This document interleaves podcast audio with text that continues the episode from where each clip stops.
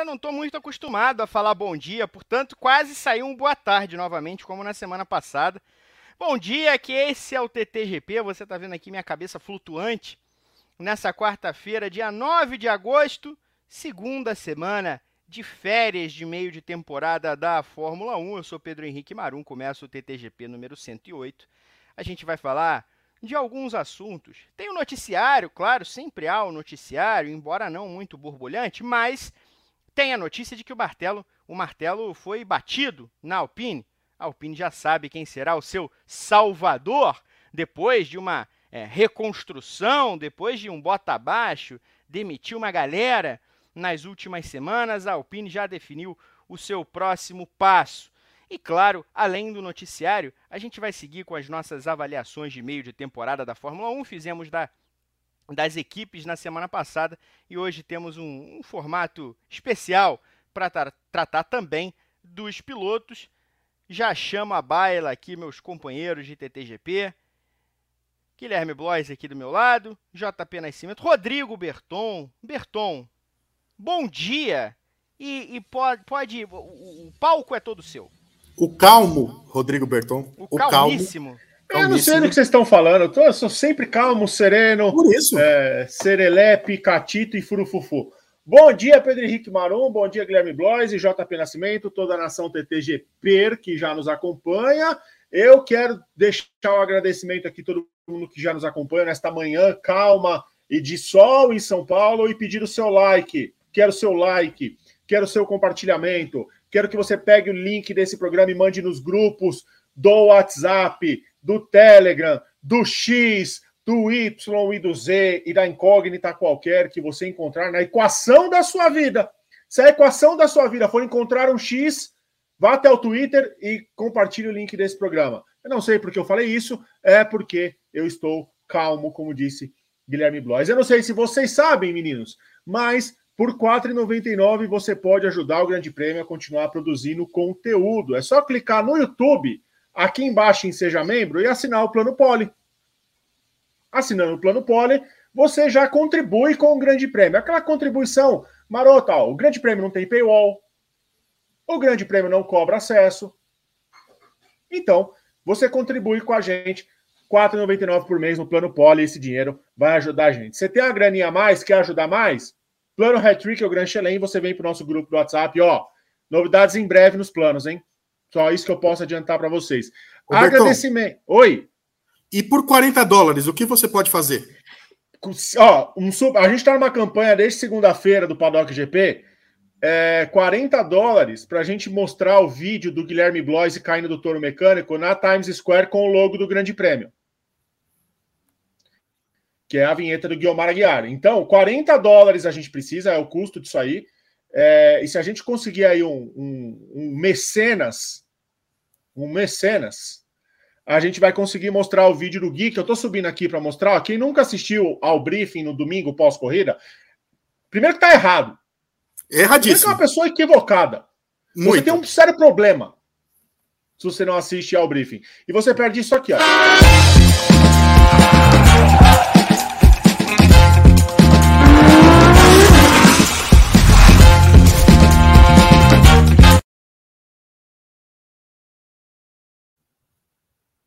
Precisamos de 40 dólares para mostrar. Bertão, Oi. Temos uma risada honesta à sua direita, sinal de que nunca viu a vinheta ao vivo no programa. Também não assiste o briefing. É eu claro que eu já vi. Eu, eu, eu, rio em todas as vezes que eu vejo essa vinheta. E vou continuar rindo todas as vezes que ela aparece. A gente, pega, a gente pega os caras no flagra assim, Bertão.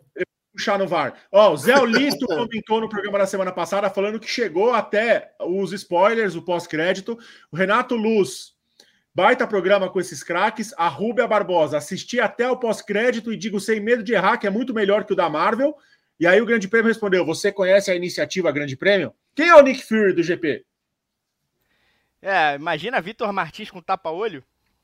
É. Fábio Tusti, acordo entre duas equipes é uma surpresa, a Haas e a Alfa Romeo. É uma pena ambas estarem tão mal. Fico me perguntando como vão fazer com os pilotos. A Alfa Romeo Haas vai voltar a ser uma equipe para a academia de pilotos Ferrari? A Haas tinha o Mick, a Alfa Romeo já teve o Leclerc. Ótimo TTGP, caras. Obrigado. Obrigado, Fábio Tusti. E a Ângela Naim, boa tarde a todos. YouTube não me avisou e não assisti ao vivo, mas estou assistindo agora. Sou de Teresópolis, tenho um ótimo mês. Obrigado, Ângela. E o Danton Marques, aqui o YouTube às vezes também não me avisa. Esse tube tá burlando tudo. E é por isso que a gente pede para você se inscrever nos canais e ativar as notificações. O YouTube não entrega para todo mundo. Você tem um limite de, de notificações que você recebe de acordo com os canais que você é inscrito. Você não recebe notificações de todos, porque o YouTube quer que você pague para receber as notificações. Então você precisa seguir o Grande Prêmio em todas as redes sociais, porque a gente divulga todos os programas lá. Tem, twi tem Twitter X, Twitter, Twitter. Como é que a gente vai chamar essa porcaria? Twitter, Facebook, Instagram, a gente divulga em todos os lugares. E no site, grandepremio.com.br. Além disso, você vai se inscrever no canal 2 e no Grande Prêmio Espanhol para não perder nada do que a gente produz. Eu não estou bom hoje, então se não tiver muitos likes, eu tiro o programa do ar. Eu volto já já. Pra Olha, vocês verem como ele estava calmo. Né? Ele estava calmo. A gente, já, a gente avisou. Ameaçou, ameaçou tirar o programa do ar. Chamou de cheater a rede social. Impressionante. Tá, tá, tá voando o, o rapaz. Guilherme Bloise. Agora é tá o. chamando do quê? De Siriema? Siriema. Pô, não, não esperava ouvir o, o, a palavra Siriema ao longo desse TTGP. Bom dia, Guilherme Bloise. Bom dia, bom dia, gente. É, eu, eu não sei que só esse que o Bertão tá achando aqui em São Paulo. Aqui eu tô aqui na. Aqui no Rio não tem.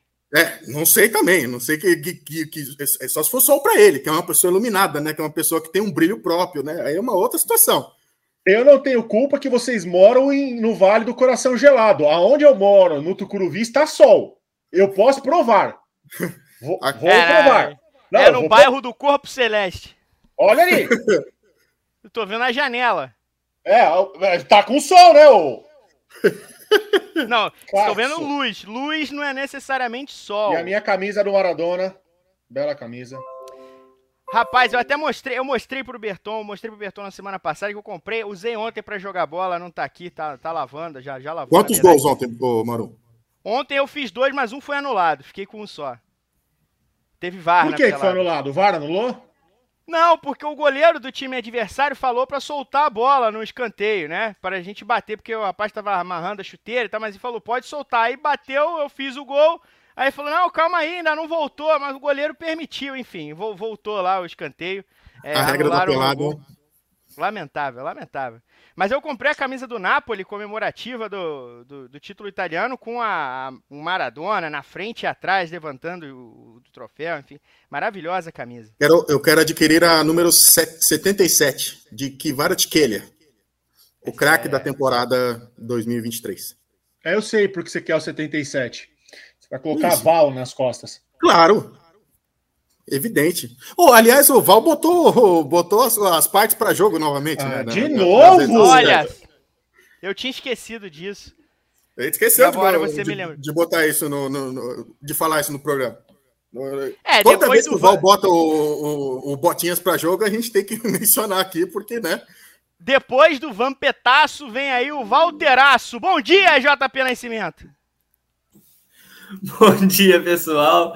É bom estar de volta aqui. É, tanta, tanta coisa já foi falada em poucos minutos de programa. É uma, uma abertura realmente. Pode falar aí. Ô, JP, na moral, tem 10 minutos que nós estamos falando, nós estamos falando groselha aqui, a gente não falou um segundo de carro de corrida, nem do tema do programa direito a gente nem falou. Tem corrida. Nem se importa que isso aí, Guilherme. O pessoal quer saber da nossa corrida. Não, férias de verão, ninguém tá, tá todo mundo descansando, a gente tá, a gente vai, pode falar, pode falar, Bia. Eu ia falar que a gente ia fazer o GP Shore, mas tá todo mundo casado no Grande Prêmio, é então é não pode acontecer. Não pode. Não pode. Há alguns anos poderia. Há alguns Sim. anos era possível. A gente vai fazer o Luau GP. O Luau GP pode rolar. A gente vai pra praia. Em Fortaleza. Aliás, isso, em Fortaleza. A gente está recebendo. É... O Vitor está fazendo experiência de campo em Fortaleza para escolher um lugar para a gente fazer o Luau GP. E Pedro Prado é o único que vai trabalhar. Então. É... Do Chile. É, Pedro Prado tá no Chile tomando vinho. Merece, Deixa ele voltar. Deixa ele voltar das férias pra ele ver o que eu vou fazer com ele. Impressionante. Aliás, Vitor tá, tá, tá escutando o Tieta lá no, lá no Ceará. Você viu, Roberto? Tieto, Tieto. Eu fiz uma é. letra para ele, só que eu não posso cantar no ar. eu vou ficar aqui, tá? Não vou sair, não. Não, Isso, fica aí. Olha, bem que eu iria, faz tempo que eu não vou lá na praia de Iracema. Fui uma vez, lá é bonito, hein? Mas eu, mas eu vou dizer conhecer, o seguinte, não conheço Fortaleza. Já que entramos nesse assunto, eu não quero falar de corrida não. Daqui a pouco a gente a gente vê o que faz com isso aí, mas é É, não, ninguém A gente ligou, ligou a live para falar da vida. É. Então, é, é, é a Twitch, é a Twitch no, no YouTube. O eu, eu gostaria de uma, de, uma, de uma temporada do Grande Prêmio em João Pessoa. Sabe que João Pessoa, eu não vou lá tem 10 anos, mas João Pessoa tem aqueles, aqueles quiosques de praia, que tem em todo lugar que tem praia, né? Mas são os quiosques muito mais relaxados, ele tem distância de um para o outro, é a tranquilidade, você senta ali e fica a noite inteira, se quiser andar na praia, anda na praia, volta para o quiosque, depois é uma delícia. Eu adoro João Pessoa, adorei conhecer João Pessoa, gostaria muito de voltar lá. Mas pode terminar de dar o seu bom dia, JP. Eu também queria conhecer João Pessoa, esse é um, um, bom ponto. É um lugar que eu, que eu sempre quis, quis, quis viajar, quis conhecer. Nunca fui, então ainda, ainda vou ter essa oportunidade. Mas é, é, eu acho que o recado é esse: é um, um programa né, já começou em, velocidade, em sexta marcha aqui, oitava marcha aqui, e, e, ansioso até porque vai ter até tier list no programa de hoje. Então, nesse momento, eu fico até curioso para saber o que, que esse programa reserva. Muita coisa maneira para a gente falar, apesar de ser uma época muito difícil, né? De da gente ter material na Fórmula 1. Ultimamente tem sido uma silly season mais, é, mais fechadinha, né? Mais, mais tranquila. Então a gente vai escavando ali o, o material que a gente pode, pode usar, pode debater, mas tem bastante coisa bacana para a gente falar. Ô, ô Marum, só já que vamos falar da. Deixa eu só falar dois segundinhos aqui da, da corrida que teve no fim de semana, né? A gente claro, teve a rodada claro. dupla no, no Velotitar né, na Stock Car, né? Uma rodada bem confusa, né? Bastante, bastante complicada, mas né, com vitórias aí do, do, do Ricardo Zonta, do Matias Rossi, né? Também mais uma vez o, o, o, argentino brocando aí na segunda corrida, né? Os dois que venceram a rodada anterior em Interlagos, mas em ordem inversa. Tá, chegou também ao, final da primeira parte da temporada da, da Stock Car, né? Já foram seis etapas com 12 corridas. Tá o Camilo liderando por apenas um ponto de diferença para o Daniel Serra, seis, sete pontos à frente do Gabriel Casagrande. Barrichello está em quarto, então tem, tem, tem, tem bastante conteúdo da Stock Car aí no Grande Prêmio que a gente produziu no fim de semana. É, tá, tá um material bem legal aí, e nas próximas semanas também, né? A Stock Car vai voltar dia 27, junto com a volta da Fórmula 1 em Goiânia. Então, vai ter, tem bastante coisa legal aí produzida aí no fim de semana da, da Stock Car, então dê essa moral para nós aí. Ô, ô, Gui, já que você falou da Stock Car, vamos tratar um pouquinho, um pouquinho rapidamente, vamos passar sobre isso, porque primeiro, foram, a gente conversou no domingo ainda, foram corridas bem abaixo do que tem sido a temporada, né? Sim. É, e, e, e, assim, é, eu achei quase que melancólico o que aconteceu na segunda corrida. Foi beirando, beirou o vergonhoso porque era uma corrida de 30 minutos, quando você tem um acidente que na verdade não foi nenhum acidente, né? Foram vários acidentes Foram diferentes. três na primeira volta. É, na três primeira, na primeira volta. volta. No primeiro momento parecia que uma batida tinha causado um big one ou alguma coisa, mas não. Foram acidentes independentes entre si. Exato. Ah, e, e, era claro que você demandaria um tempo para conseguir fazer a, a corrida voltar. Numa prova de 30 minutos, você não pode passar 19 de bandeira vermelha numa bandeira vermelha só, né? Às vezes acontece numa, numa bandeira vermelha não, desculpa, num, num safety car. Às Sim, vezes acontece, em bandeira amarela, né? De qualquer forma. É, você tem seis minutos, aí você tem outro que fica quatro minutos, é, tudo bem, às vezes acontece, é azar e tal, mas você não pode, numa corrida de 30 minutos, passar 19 com safety car, que foi o que aconteceu. E não se dá a bandeira vermelha por medo de, de incomodar a TV, porque na real é isso né? É. Expandir a janela de, de, de, transmissão, a janela da corrida e, e incomodar a TV. É, é, a gente fala há muito tempo aqui. É muito chato que a Stock Car se sinta tão refém. E, e eu nem sei mais se ela é tão refém, porque hoje Não. a Stock está em um monte de plataforma. Sim. Não faz sentido ter esse medo da TV. Exato. É, foi muito estranho, muito estranho mesmo. É, a gente vê, é, como você bem falou, a Stock Car está pulverizada né, em, diversa, em, diversas, em diversos canais, né? Twitch, tá, no, tá com Gaulês, tá com Galvão Bueno, tem o canal oficial, né? Tem, tá na Sport TV, tá na Band, tá na Band, tá no Band Esportes, então assim, tá pulverizado, e tem outros canais aí da, da, da Stock Car também que, que, que, eles fazem a transmissão e não precisavam, de fato, né? Prejudicou muito a corrida, porque logo em seguida que eles voltaram a, a bandeira verde, na volta seguinte os, os, pilotos já tinham que fazer pit stop. Então, tipo assim, o que que você o pit, a, abriu a janela de boxes para fazer o pit stop obrigatório. Mas o que que você vai trocar em uma volta? Tipo assim, o que, que você tem que trocar depois de você andar seis, sete voltas em bandeira amarela? Não tem muita coisa. Seu carro não desgastou, não desgastou tanto assim. Né? Então, foi uma decisão muito confusa da, da direção de prova, né? Pra... E errada, né? No fim das contas, né? Eu acho que o ideal era realmente para em bandeira vermelha, limpa a pista tranquilamente. Depois, claro, não teve mais nenhum, nenhuma grande confusão, mas foi um, foi, foram três acidentes na primeira volta, né? Então, assim, tipo, antes da antes de completar a primeira volta ali, já tinham três acidentes diferentes, é muito muito estranho, né? Na saca-rolha ali, foi um big one, levou o Ricardo Maurício, levou Daniel, Denis Navarro, César Ramos, os caras muito prejudicados aí, né, por conta dessas batidas. Então, acho que foi, foi uma decisão errada, assim, da Stock, é, não ter paralisado a corrida, né? Eu acho que ela mesmo atrapalhou o andamento da corrida. O Rossi não tem nada a ver com isso, né? Ele fez a estratégia dele, ganhou a corrida com sobras, né, bastante beneficiado também pela, pela briga do Serra e do Casagrande na última volta, que eles se enroscaram ali e perderam a chance de tentar brigar pela, pela vitória.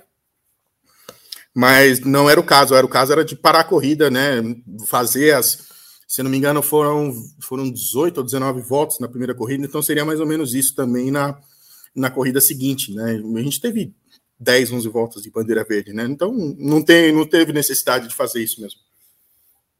Pois é, era para ter dado a bandeira vermelha, parado tudo e, e, seguido em frente quando a pista estivesse limpa. De qualquer maneira, vamos a, vamos a. Oi, fala. Posso só discordar de uma coisinha que você falou? Claro. Você falou que beirou o vexame, né? Foi isso que você falou? Beirou o vexame? É. Não beirou, desculpa. Não beirou. É um vexame. A maior categoria do esporte a motor no Brasil não pode ser refém de grade de televisão. Vocês me desculpem. Não pode. É inadmissível que uma categoria não dê bandeira vermelha numa prova que tem múltiplos carros envolvidos e que vai demorar metade da. Já, já é um problema tá, a corrida ter 30 minutos num carro de. de no, num carro de turismo. Para mim já é um grande problema a duração das corridas, que as dura, a, a duração das corridas serem impostas pela janela de transmissão. E não a janela de transmissão ser adequada ao formato da corrida. É, é, é o poste mijando do cachorro. É, então é, é, um vexame. É um vexame. Assim, um dos. Um dos. Uma categoria que, como vocês falaram, passa em 38 canais. Em canais. A gente fala por experiência. A gente transmite uma categoria que a gente ficou uma hora e meia mais de janela na última etapa.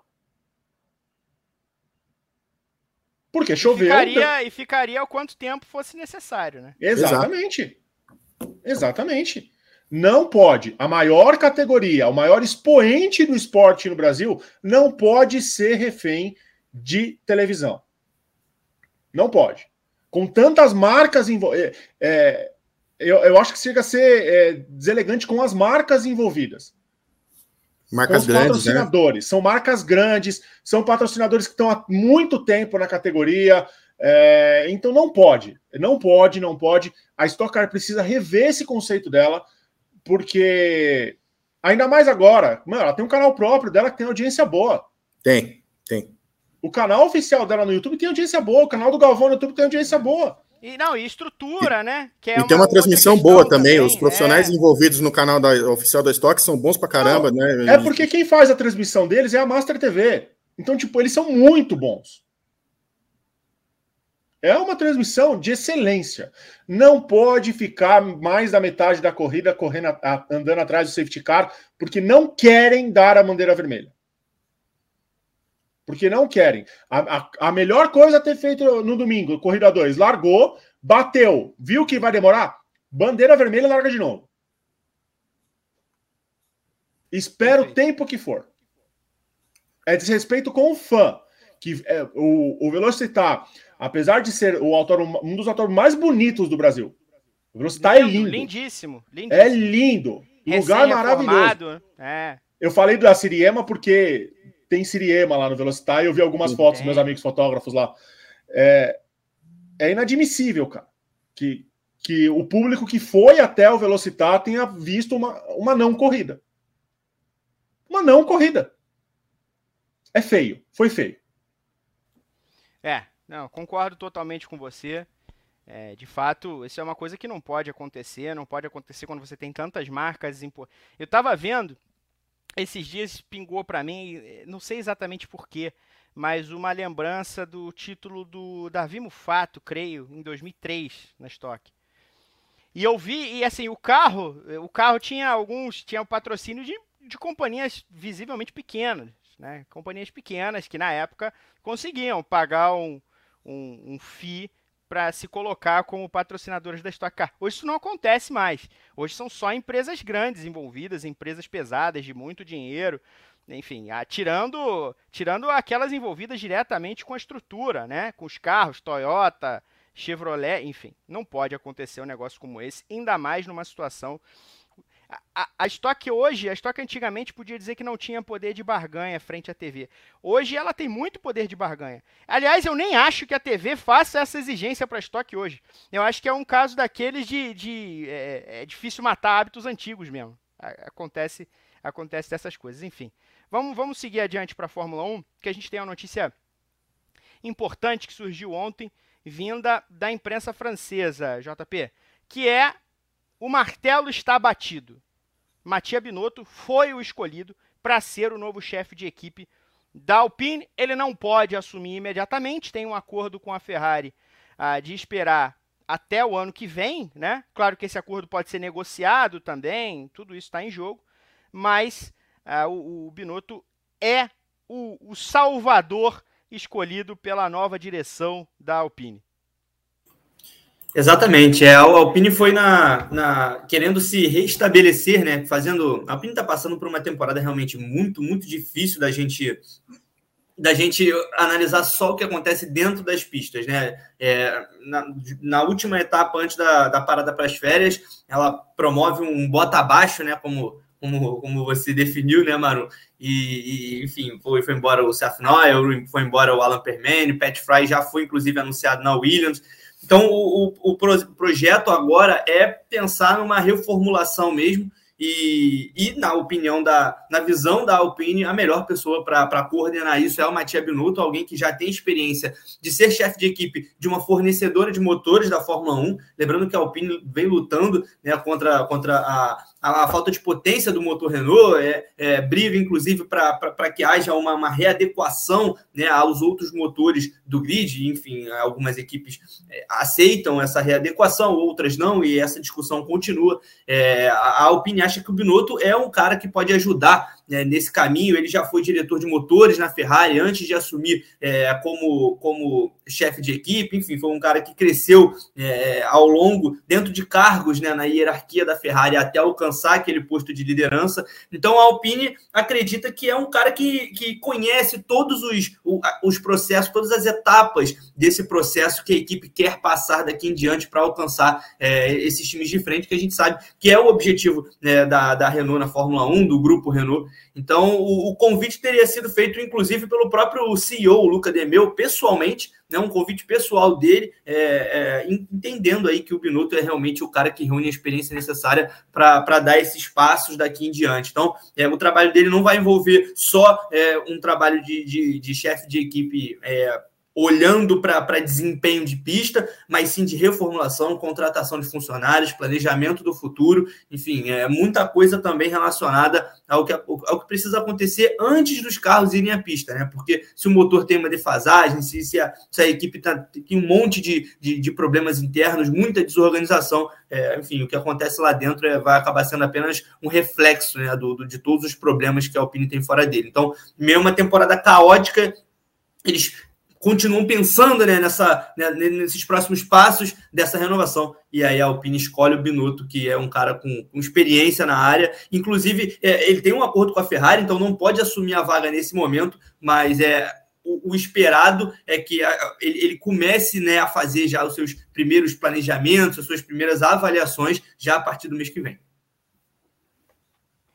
E aí, Gui, tem uma tem uma, tem uma coisa interessante, que é o, o Binotto acaba de sair da, da Ferrari, ou acaba, né? Claro que aconteceu no, no final do ano passado, mas ainda é a primeira temporada sem o Binotto nessa, nesse panorama da, da Fórmula 1, como, sem ser um ator do espetáculo.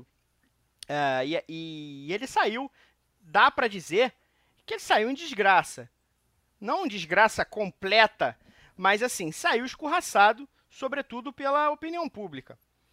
Falta de, de, de traquejo com os pilotos, falta de liderança geral uh, na maneira como a Ferrari se colocava quando, frente às outras equipes, a Ferrari que tem o poderio histórico, né, a equipe mais poderosa historicamente da Fórmula 1, foi sob a batuta do Mattia Binotto que a Ferrari se viu obrigada a, a aceitar o teto orçamentário, que é uma posição histórica da Ferrari também.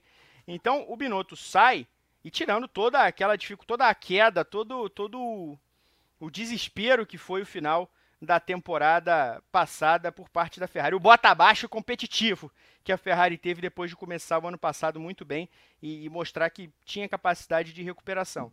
Ah, e aí ele, ele aparece como nome de uma Alpine que acaba de, de, de, de cortar laços com um cara como o, o que é um camarada também da área técnica. Aliás, se a gente pegar essas últimas chefias da Alpine, todas são mais orientadas para o lado técnico, né? Era assim com o, com o Cyril Abiteboul, que antes, assim como o Binotto, era diretor da, da parte de motores da Renault.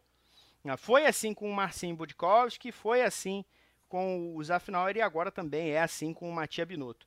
Ah, além do Binotto como nome, ah, o Binotto como filosofia, essa filosofia da, da Alpine de se voltar o tempo inteiro para esses caras mais da parte técnica, uh, não, não soa um pouco esquisito? Muito, muito. Me surpreendeu bastante a escolha da, da Alpine pelo Binotto. É, sobretudo pelo que ele apresentou né, na, na, nesses últimos anos, né, não fez contou com muita boa vontade da imprensa italiana, né, no, no, no, período que ele teve na Ferrari, mas chegou um momento que não tinha mais como defender. Sobretudo ano passado, né, a gente relembrou aqui diversas vezes aí o GP da França, a gente já falou várias vezes, estratégia no GP de Mônaco, é, a galera que não que, a, que acompanhou Drive to Survive viu também a, a, a, temporada ruim que a Ferrari fez de modo geral, né, as decisões erradas, né. Então, assim, me surpreendeu muito a escolha do, do Binotto para tocar esse projeto. Eu não sei de fato o que pensar, se, se é uma coisa tipo assim de você. É, é muito difícil da gente cravar que pode, que não vai funcionar, mas também é muito difícil cravar que vai funcionar. Né? passou um comentário aqui no, no quando o Berton tá, enquanto você estava falando, o JP também, é, que é capaz de, de, de, do Binotto funcionar para caramba fora da atmosfera da Ferrari, né? Se não me engano, acho que foi o Zé de Borg que mandou, né? É, isso, é exatamente. Então, assim, é, é de fato, é capaz mesmo de funcionar fora daquela atmosfera da Ferrari, né? Uma, uma equipe que, que, que o, o, nome em si é, é, muito grande, né? Não que a Renault não seja um nome grande, né? Mas não é, em tese, não é o nome, nome Renault que está ali que está ali exposto no, no, na categoria, né? É um, uma, é um, um, CNPJ diferente, digamos assim, né? Digamos, um nome fantasia, vai, digamos assim. Então é, é, muito complicado. Não, não sei o que. Eu ainda não sei o que pensar. Eu acho que o, o Binotto vindo agora vai trabalhar nesse, nesse, nesse nessa segunda parte do, do, da temporada no carro novo do ano que vem. Né? Acho que ele já vai. A escolha passa muito por isso, né? Por ele, para ele liderar o projeto do carro novo para a temporada de 2024. Os pilotos vão, vão ser mantidos, né? Então vão continuar Gasly e Ocon. Acho que é o grande acerto da equipe. É, são dois pilotos que estão sendo reféns do carro ruim dessa temporada, né? O Ocon fazia duas corridas que não passavam da primeira curva, né? Então, é tipo assim, ele abandonou, abandonou seguidamente antes de completar a primeira curva. Então, assim, tem muita coisa errada na Renault, né? Essa, esse bota abaixo que eles, que eles promoveram aí é, é uma equipe em ebulição. O Alan Prost, numa entrevista ao equipe, quebrou as pernas da, da do, de todo mundo envolvido no projeto, né? Meteu a boca mesmo, né? Com poder de fala, né? Ele é o, ele talvez seja o grande nome do auto, automobilismo francês e sobretudo da Renault. E e assim, é, é um projeto, esse projeto de 2023 ele já deu muito errado, já deu errado e eu acho que há, margem para melhora no ano que vem, os pilotos são bons. Resta saber se o Binotto vai conseguir liderar um projeto de um carro bom, né? Um carro que seja competitivo, que, que, que brigue com a McLaren, né? Que foi a grande briga da temporada passada, né? Que, que possa dar um salto de evolução, como fez a Aston Martin, né? A Aston Martin no primeiro, no, na primeira parte do campeonato empolgou todo mundo, porque estava realmente se mostrou como uma a segunda força da, do, do campeonato. Então, é, é, é, são várias camadas aí, né? Essa contratação do, do Binotto, né? Que, que ela envolve. Então, é, é difícil até de você traçar de, você traçar um diagnóstico fechado do que vai ser, né? Se você for fazer o recorte do, do, dessa temporada de 2022, é obviamente, tipo assim, não é um grande nome. Mas se for, talvez, o, a Ferrari teve motores competitivos, né? O, o Edgar sempre falava isso para a gente, né, Berton, no, no, quando a gente fazia o paddock presencial, que o Binotto era um motorista, né? Que ele era um grande engenheiro de, de construção de motores, né? Então, ele tem esse talento mesmo, ele é essa parte técnica que você falou. Então, é possível que ele realmente fora dessa atmosfera da Ferrari, vai ser a primeira experiência dele fora da Ferrari, depois de 27 anos, né, envolvido com a, envolvido com a equipe. Vamos ver o que, que ele vai o que, que ele vai aprontar né? Se, se vão ser coisas boas ou não. Ô Berton, olhando aí o nosso comentário do, do, do, do nosso André Neto, que está aqui participativo hoje. Seu! Ah seu! Nosso! Ah, nosso, é nosso. olhando o comentário dele, é, a Alpine tem que ser mais honesta quanto ao que ela espera na Fórmula 1, porque ela tinha aquele plano de é, cinco anos para vencer uma corrida. Mas assim, a Alpine nunca foi, tirando, claro, nos anos Fernando Alonso, a, a Renault nunca foi uma campeã na Fórmula 1 como equipe, né? Ela nunca esteve lá para isso, ela esteve lá para fazer é, grandes atualizações grande, no mercado, grandes tra trabalhos para ela mesma, para a companhia, olhando as possibilidades de mercado. Como, por exemplo, no fim dos anos 70, com motor turbo, a primeira vitória de motor turbo da história da Fórmula 1 em 79 com Jean-Pierre Jabou, enfim. É, a Alpine tem que vir a público mais claramente para dizer: nós não temos interesse em disputar o título da Fórmula 1, nossa área é outra, nossa, nossa intenção aqui é diferente. É, a gente não vai, mesmo com o teto orçamentário, é, ter o tipo de investimento que tem a Mercedes, que tem a Ferrari. Enfim, é difícil entender o que é a Renault barra Alpine na Fórmula 1. É muito difícil entender e muito. E muito eu, eu acho que você está ouvindo o meu ruído, JP. Peraí, só um minutinho, eu já respondo, Pé. É, tinha um ruído acontecendo, mas agora parou. Eu não sei se. Eu não sei de onde Melhorou? era. Melhorou, tá ótimo. Tá. Eu dei um chute no cabo aqui e, e ele deu um ruído no microfone. Me perdoem aos nossos, os nossos espectadores aí. É, a opinião é uma bagunça. A opinião é uma bagunça. A Alpine, é, ela não tem comando, ela parece que não tem um corpo de engenheiros qualificado para fazer o que, o que é necessário para vencer uma corrida. E, e, um avião sem comandante não voa. Se não tiver um piloto, esse avião não decola. Essa é uma analogia que, que dá para fazer com isso aí. Então, é, e a chegada do Binotto, eu acho que pode dar um, um jeito ali. Eu fico muito incomodado, P, quando eu, eu, eu leio o tipo de comentário que assim, como é que um cara desse consegue emprego de novo na Fórmula 1 depois do que ele fez para a Ferrari? Pô, ele nunca mais vai trabalhar? Ele vai dirigir caminhão em Hong Kong? São 27 anos de Ferrari, né, Berton? Gente! A gente fica, a gente fica tá com um recorte só da, da, da, chefia de equipe, né? Mas ele tem uma história na, na, na, na equipe, de um, na marca Ferrari, né? Quanta gente medíocre que a gente vê por aí que perde emprego e arruma emprego na mesma área? Eu mesmo tenho 10 anos de grande prêmio? Eu tenho 12. E, e não, não sei o que eu tô fazendo aqui ainda. Medíocres, vocês, com perdão da palavra, vocês vão tomar naquele lugar, né? Pelo amor de Deus, vocês não são. É, então, assim, é o tipo de comentário que. que é, é eu não sei, cara. É, é, é o, o, comentário gerador de like, de engajamento, Nossa Senhora do Engajamento, é um engajamento bobo. É o tipo de comentário bobo. Binotto, o Binotto, quando a gente vê alguns vídeos antigos da Ferrari, tá lá o Binotão, novinho, pulando. Exatamente, Guilherme. É... E não pode, isso não pode acontecer, gente. Deixa o, o cara tem experiência, o cara tem expertise, o cara sabe o que fazer.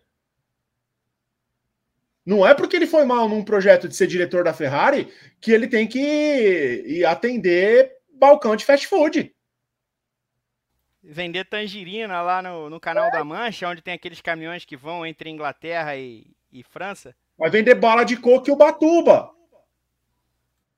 Então é, é complicado, é complicado. É, eu acho que a, a, a, Alpine precisa de um perfil experiente. Não deu certo com os Offnoyer. É, não tinha dado certo com o, o Abitebu antes, quando era Renault ainda. Não deu certo com o, o. Eu esqueci o nome do que eles trouxeram da MotoGP. O que era da Yamaha, da Suzuki. O David, era o David Brive. Isso, o Brive não deu certo com ele. Não, eles têm que tentar alguém e pegaram alguém experiente. É justo que eles tentem alguém experiente. É justo. Então, é, a Alpine precisa, é, de cima para baixo, começar a se organizar. Ah, os menos culpados disso são os pilotos ela tem uma dupla muito boa de pilotos. Já tinha uma dupla muito boa no ano passado, continua com uma dupla muito boa com a chegada do Gasly. Então eu acho que eles têm que municiar os dois pilotos nesse, nessa tentativa de crescimento. Algo muito parecido com o que tenta fazer a Aston, Aston Martin. A Aston Martin entendeu que ela quer ser grande. Ela está num caminho que assim, ela começou grande esse ano e quando ela viu que para ser grande ela precisava investir e atualizar o carro, ela está pecando. E isso é normal numa equipe em ascensão. Isso é normal. A gente vê equipe grande falhando a atualização. A Aston Martin está nesse processo. A Até Alpine porque a Aston Martin está gastando muito dinheiro também na parte de infraestrutura, né? Tem um, é. um naco aí de teto orçamentário que está sendo gasto na nova fábrica, nas novas instalações de maneira geral. Então a Alpine precisa entender, já que ela trocou de nome para ter o, o, o, nome da divisão esportiva da marca, da Renault, ela precisa ser profissional. Eu acho que a contratação do Binotto é um começo. Aliás, a gente está falando muito aqui de bota abaixo.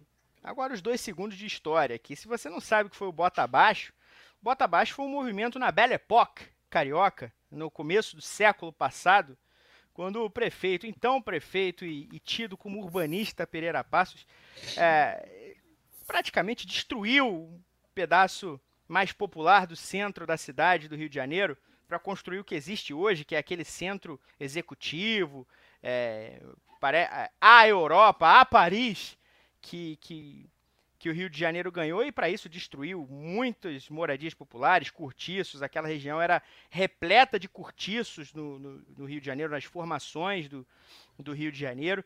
Muito por conta disso, houve a popularização naquele período das, das ainda então pequenas favelas do Rio de Janeiro, Morro da Providência, a primeira delas, enfim.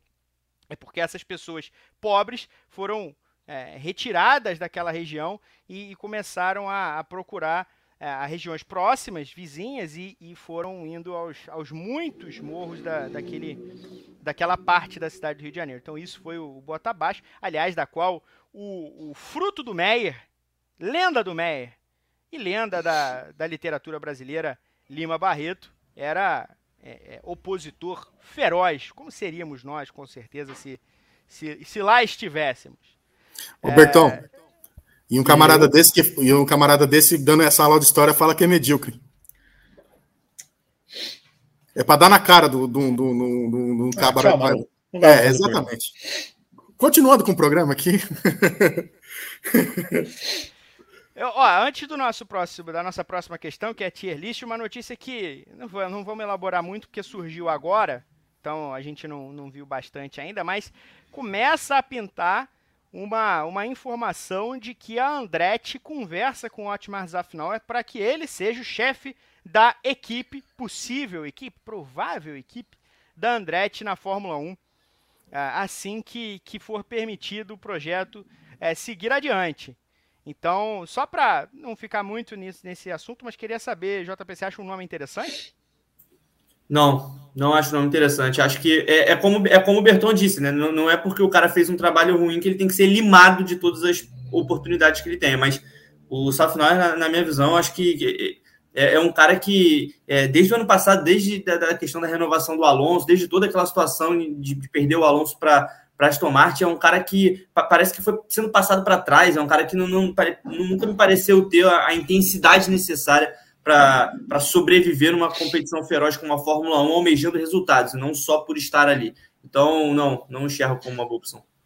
E para quem assistiu Drive to Survive, já, já, já disse aqui outras vezes, né? É, é, o personagem, afinal, é, é extremamente odioso. É, é, é, extremamente odioso, principalmente nessa temporada, né, JP? Falei. Não, terrível, terrível. É, tem, tem uma cena dele em que ele, ele fala que ele acorda, é, ele precisa chegar num tal lugar às 6 horas da manhã, por exemplo, ele acorda às 3 e meia e começa a passar roupa. É um hábito que ele tem antes de, é, tudo sobre a vida do Softnal era extremamente chato. Quem é que Pera passa aí. roupa ainda Pera em 2023, gente? Não, é. não, não. Aí eu vou ser obrigado a brigar com vocês. Vocês estão falando que ele é odioso porque ele é organizado e metódico? Não, não. Esse é um, é um dos exemplo. pontos. É, é, um dos pontos que faz o personagem. É, assim, você estar perto, você conviver com esse cara, eu acho que seria um desafio tanto. Eu vou dar, eu vou dar um bloco no Dedeco aqui. Vai ficar cinco minutos sem comentar. Poxa, Dedeco, a gente gosta de você, cara, mas você vai ficar cinco minutos sem comentar. É... Foi, foi figadal esse bloco, né? É por isso que eu falo pra você não dar moral, Marum. Você dá moral pra esse tipo de gente, o churrasco, e ele faz isso. O camarada, o camarada tá igual churrasco. Olha, vocês tinham que ver a, a, foto de André Neto que foi revelada recentemente. Maravilhosa. É, é, para mim é a foto do ano. Impressionante. É, é um bom nome, Bertão? o do, do nosso glorioso Zaf? Olha, eu vou manter o que eu disse sobre o Binotto. É um bom nome. É um, um nome que tem experiência para iniciar um projeto. É, a gente vê outros nomes.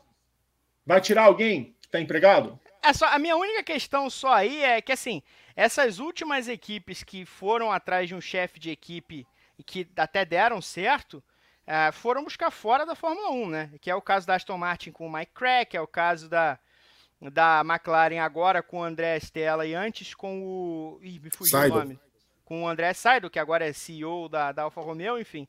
Então, é, não sei, acho, acho interessante, pelo menos, é, esse, esse olhar para fora da Fórmula 1 também. É, eu, agora, eu, usar final, na, usar final minha... tem uma questão que é maior do que a demissão da Alpine. Eu acho que primeiro, ele fez um trabalho muito sólido com a Force India durante muito tempo. Só que acho que o negócio dos pilotos ano passado, ele ter perdido Alonso e Piastri ao mesmo tempo, pegou mal demais para ele. E, é, e, é, e é, isso que torna o personagem odioso. Para quem, novamente, né? Lógico que está falando de um, de um seriado que hum, boa parte dele, 90, 95% dele é roteirizado e tal mas a construção do personagem Zaf Neuer durante toda a temporada é uma construção de um personagem odioso, de um cara que é facilmente levado para trás, né? Então, assim, é, e, e isso que e é o que incomoda. E aí, claro, se você confundindo, botando ficção e realidade frente a frente ali, quando você fala de um, de um cara que perdeu, o, perdeu dois dos seus três pilotos numa, em questão de dias, assim, tipo assim, insistindo no negócio de processo e tal, não sei o quê, então, assim, pega mal. E, e eu, eu, eu, tô com o JP nessa de não ser um bom nome. Eu, particularmente, eu gosto de, de, de quando as equipes de Fórmula 1 elas são criativas no, no, na escolha do nome do projeto. Né? Então, quando eles vão buscar nomes fora do, do clubinho Fórmula 1, eu acho que, tipo assim, claro que no primeiro momento é, soa estranho, né? Tem o fator surpresa aí, pode dar certo, como também pode não dar. Mas eu, particularmente, gosto de, de escolhas criativas. Eu tenho um nome. Eu tenho dois, P. Pode falar. Eu tenho um nome que é o seguinte: Silvan Felipe. Exatamente. É o nome da emoção. Sim.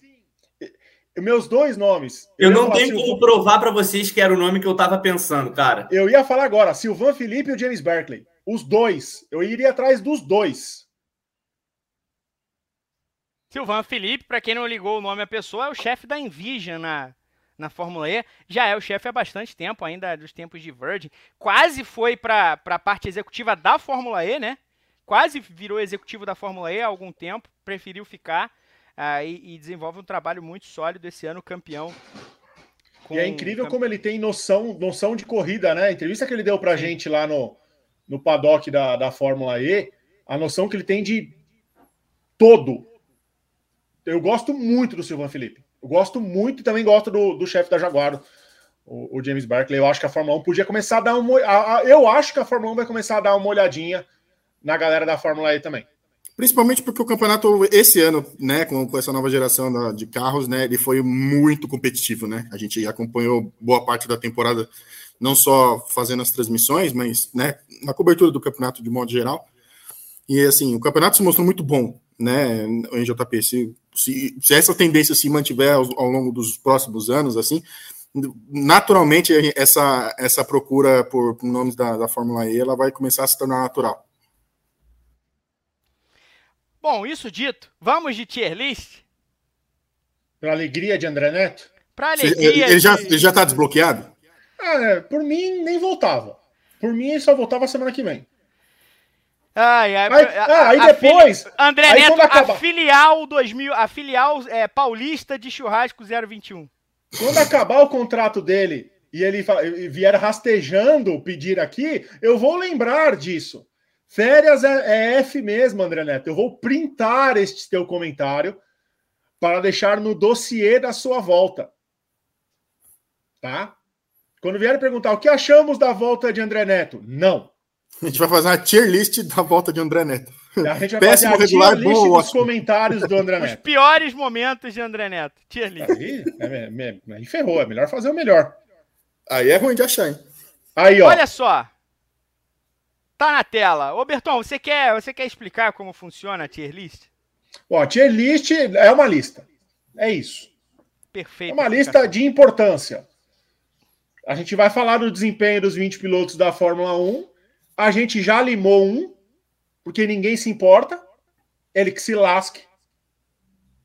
Nick DeVry. E a gente já colocou o Ricardo no lugar dele. A gente vai avaliar o Ricardo por duas corridas? Sim. Por quê? Porque a gente quer. Então a gente tem cinco... é nosso. Exatamente. A gente tem cinco categorias. A categoria Max Verstappen, que eu já vou colocar ele ali. Né?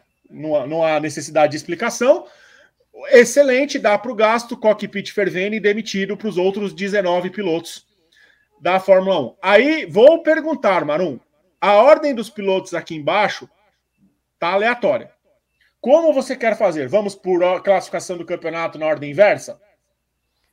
Vamos, né, pode ser, pode ser a ordem inversa. Então fechou. Pode ser a ordem então vamos inversa. lá. Vamos na ordem inversa. Ah, é...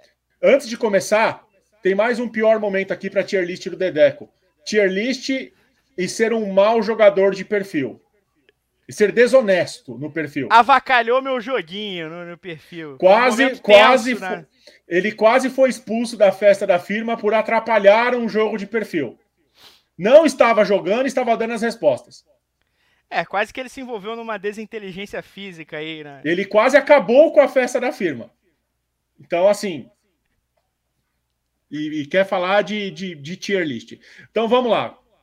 Você tem a ordem aí, mano? Eu, eu, eu trago a ordem aqui no instante. Então, Aliás, eu já deixo a pergunta para JP e, e Gui. É, a, a, a lista, a parte da lista o item Max Verstappen conta com algum outro nome que não Max Verstappen? Não. Não, de jeito nenhum. Perfeito. Então vamos, vamos de, de ordem inversa. Vamos começar com o último colocado do campeonato, que é Daniel Ricardo. Daniel Ricardo só tem duas corridas e conseguiu um 13 terceiro lugar como pior resultado, portanto, ele fica abaixo dos outros zerados na competição, mas evidentemente só fez duas provas, numa delas foi abalroado logo na largada, né? Então, né, nem dá para contar muito o resultado. Pelo Zul, né? Na, na, corrida da Hungria. Na Hungria, isso. Isso, né? É, é, o Zul pegou uma galera ali, né? O Ricardo Sim. foi uma das vítimas do bota abaixo do Guanyu Zhou. Mas enfim, vamos de, vamos de Daniel Ricardo. Vamos começar, vamos conversar com, com você, JP, que você está aqui abaixo de mim. O que, que, você, que você acha de, de Guanyu, de Guanyu não, perdão, de Daniel Ricardo? Para onde vai o, o recém-chegado Daniel Ricardo? Olha, eu colocaria ele em cockpit fervendo pela situação que ele vive mesmo, de, de de estar se provando. Ele tem corridas aí a se provar daqui até o fim do campeonato. Então, é, não, não almeja nada né, na AlphaTauri nesse momento. Então, é, é bater o Tsunoda e, e, ver o que o futuro reserva, fazer o melhor trabalho possível e tentar se manter na Fórmula 1. Eu já adianto que eu concordo com o cockpit fervendo, portanto, Guilherme Blois, vamos ao próximo piloto. Tá que é ele mesmo, Logan Sargent. Melhor Logan... resultado, melhor resultado do Sargent foi o 11 lugar no GP da Inglaterra, portanto não pontuou.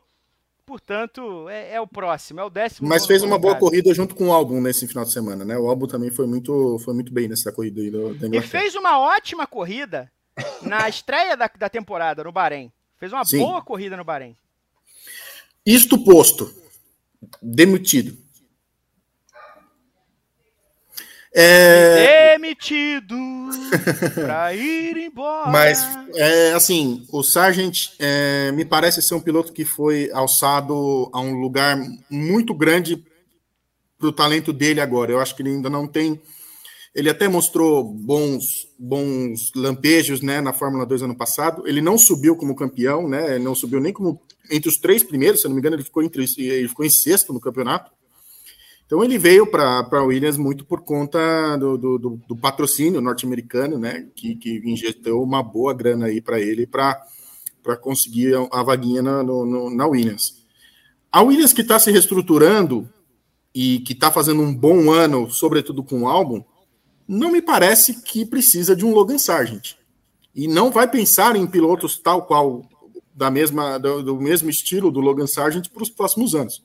Então ela vai querer dar esse salto de qualidade é, para pontuar com os dois carros, ou para tentar pontuar com os dois carros, né? Que é, que é o, a, o, grande segredo do Mundial dos Construtores, né? Parece, parece idiota um comentário como esse, mas o grande segredo do Mundial de Construtores é você ser constante com os dois pilotos, você não pode ser constante com um só. Então, são, temos algumas equipes aí no grid da Fórmula 1 que só tem um piloto, né? E a Williams é um deles. Infelizmente, então, para mim, o Logan Sargent seria demitido.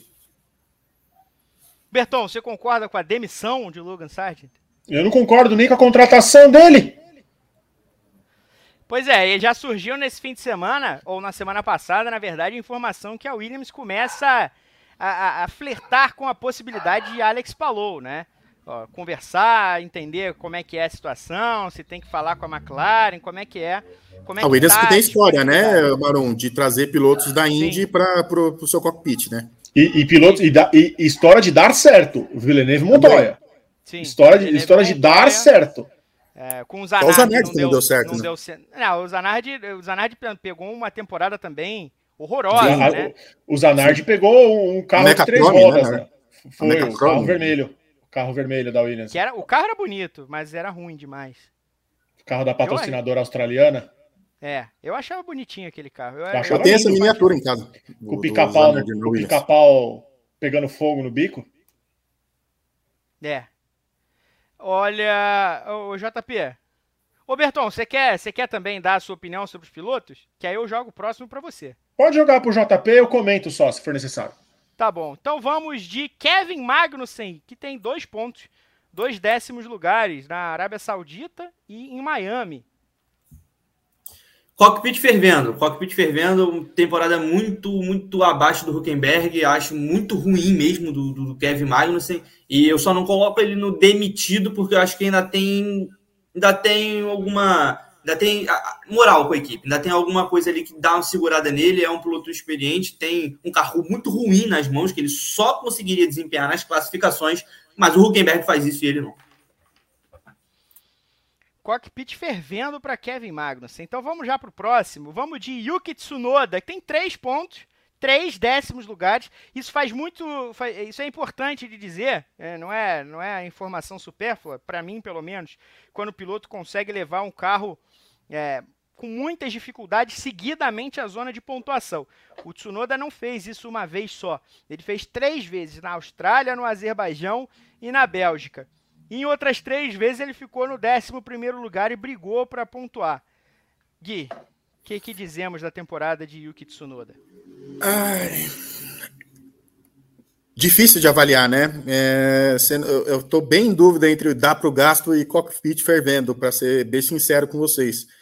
Porque os, os números dele, tipo assim, nesse ano parece que ele está um pouco menos atabalhoado, né? Embora ainda seja muito esquentadinho dentro do cockpit, né? Ele perde a linha demais com, com, com os engenheiros falando com ele. É, e o, Tsunoda já, já se especulou a possibilidade, né, da Aston Martin tendo o patrocínio da Honda, que ele seria um dos nomes para fazer parte do, da equipe, né? Eu vou colocar sem convicção, tá? Sem convicção plena em dar para o gasto. O que, que, que, você colocaria aí, JP? O que, que você acha? Cara, eu, eu, acho que ele, eu acho que ele seria um pouco melhor do que dá para o gasto. Acho que teria que ter um, um nível aí entre excelente e dá para o gasto, mas dadas as opções, eu colocaria em dar para o gasto também. Acho que ele ainda. Acho que eu concordo com o que você disse, Manu, em alguns programas passados, em que o que, a, o que ele fez nos outros anos de Fórmula 1 ainda pesa é, para um futuro dentro da categoria. Mas esse ano eu acho que o Tsunoda faz sim um ano muito forte. É um carro muito ruim para você levar ele a, a três pontuações e, e, três décimos primeiros lugares que, é, enfim, eu sei que significam nada na tabela de pontuação, mas para alguém que tem uma AlphaTauri nas mãos, eu acho que é sim um resultado muito relevante. Eu concordo muito e acho que daria para ele né, o cockpit fervendo também numa outra avaliação por conta desse histórico, né? Por ele estar tá no terceiro ano de Fórmula 1 e tal. Então, acho que a vaga dele está muito ameaçada. Mas como a gente está olhando para esse campeonato, eu também coloco em, em dar para o gasto. Pode deixar no dar para o gasto aí, Berton. E aí vamos de uh, Guan Yu Zhou, quatro pontos. Fez dois nonos lugares na Austrália e na Espanha, JP. É, assim, o, o Guan, é, é, acho difícil um pouco de avaliar, porque o Guan Yu Zhou, para mim, não é um, um piloto para estar nesse grid, sendo sincero. assim. Mas a gente está olhando para a temporada 2023, né, em que ele tem um carro da Alfa Romeo bastante deficiente, é um cara que está praticamente no mesmo nível do Bottas é, em, em, ritmo de classificação. Eu vou colocar o, o Joe em. É, eu não acho que o cockpit do Joe esteja fervendo, acho que ele vai, vai, ter uma, vai ter até uma renovação tranquila é, é, para o ano que vem. Mas eu vou colocar em cockpit fervendo, porque eu acho que é um piloto que, na minha visão, é, ele não tem, não tem espaço na Fórmula 1. Ele, o teto do, do, do, do Guan Yu Zhou, para mim, não é o suficiente para se estar nesse grid. É, é interessante, eu concordo com você. Acho que o Joe vai ter o, o contrato renovado, né? A Alfa Romeo parece apontar nessa direção, até porque é, a, gente, a gente sabe que vem, vem a Audi aí, e vem a Audi pensando em 2026, então ainda tá, são, são dois anos, né? São dois anos ainda para disputar, duas temporadas, 24 e 25, sem esse aporte. É, trazer um piloto agora, um alto investimento, para ele trabalhar dois anos sofrendo para chegar em 2026, não me parece é, algo muito né, muito factível. Eu não sei quem aceitaria isso também. Então faz muito sentido imaginar que a Alfa Romeo vai manter essa dupla de pilotos para o ano que vem. É, também para dar mais uma chance de desenvolver, ver como é que funcionam dentro do projeto, enfim, vai saber o que vai acontecer dali para frente. Mas porque não faz muito sentido mudar agora, não vai trazer quem quer agora e também não vai conseguir é, é, segurar pilotos de, de, altíssimo, de altíssimo nível por dois anos nessas condições. A não ser que, a não ser que, repito, a Alfa Romeo, a Sauber, que na verdade é a Sauber, a Alfa Romeo está saindo de cena, decida subir o piloto da Fórmula 2 que quer ser o pupilo, que é o Theo Pourchaire. Aí nesse caso, acho que é uma conversa um pouco diferente. Mas nesse momento, pelo menos, a equipe parece disposta a manter o jogo, mas concordo. Cockpit fervendo. É, na verdade, eu aceitaria até um demitido, sinceramente, porque o, o, o faz uma temporada bem abaixo. Bem abaixo. Esse acidente da Hungria foi desastroso, mas vamos, vamos adiante. Vamos adiante com Valtteri Bottas, justamente, Guilherme Blois, o seu Valtteri Bottas, tem cinco pontos, um décimo lugar no Canadá e um oitavo lugar no GP do Bahrein. O Bottas tem contrato para o ano que vem, né? Já tá, tá, tá firmado, mas para mim, demitido. Porque. O fígado, um quando muito... fala, o fígado. É, é, é, a gente sabe, né? Recíproco, né, amiga? É...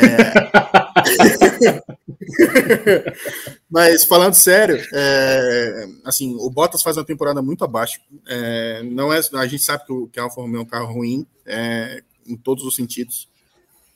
Mas o Bottas me parece, me lembra um pouco o Kimi Raikkonen na, na reta final de Alfa Romeo, assim, sem tesão nenhum de correr, tipo, cumprindo tabela mesmo.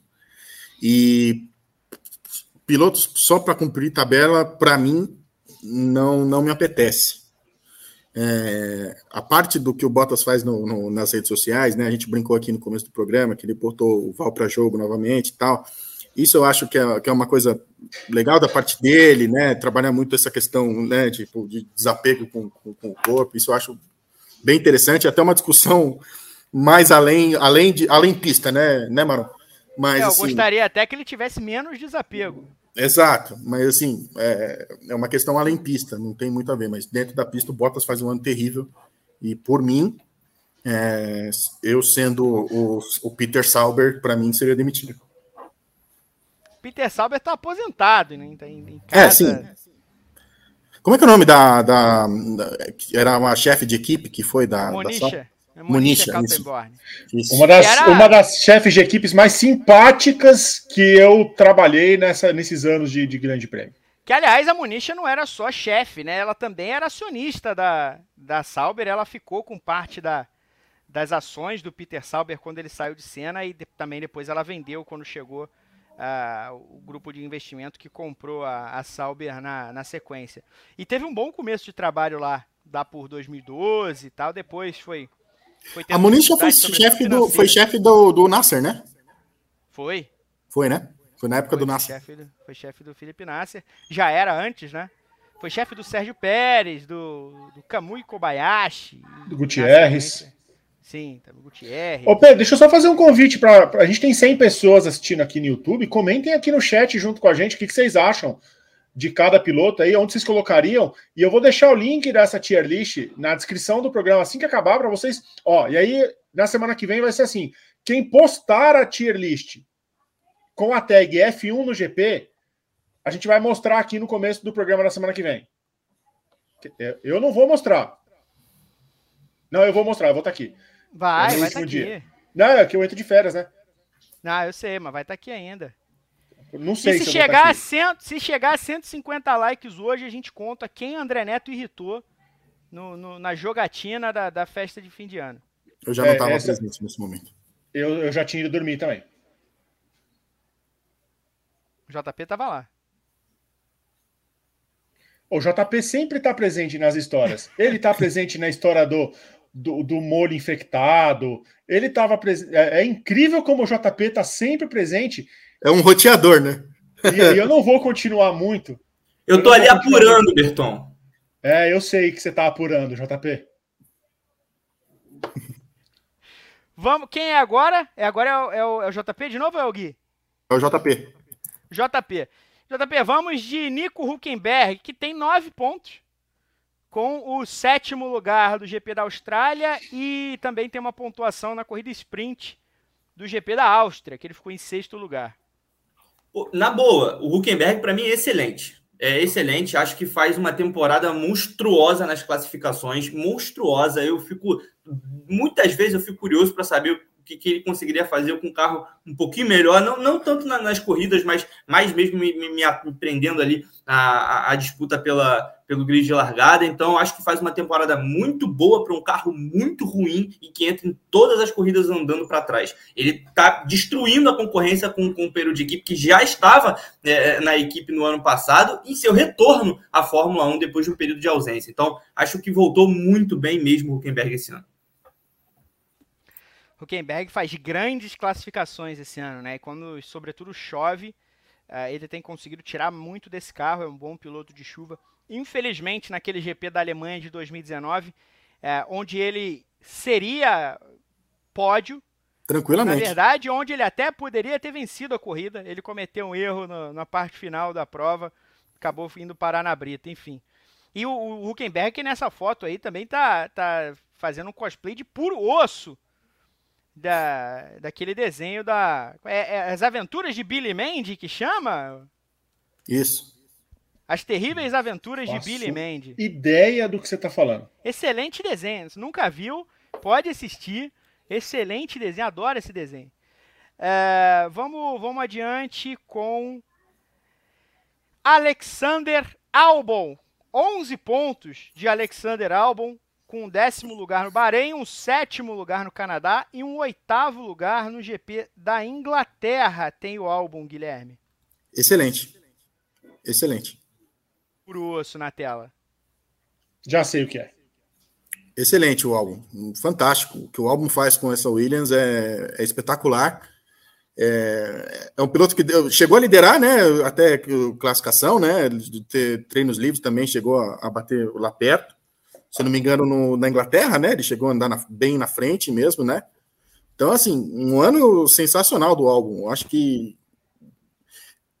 se tivesse uma categoria entre o excelente e o Max Verstappen, o álbum estaria para mim, tranquilamente. É que a gente, a gente diminuiu um pouco, né, para dar leitura aqui no, no canal do YouTube, mas tendo um, um meio termo entre excelente e Max Verstappen, o álbum para mim estaria tranquilamente. Eu gosto muito do álbum.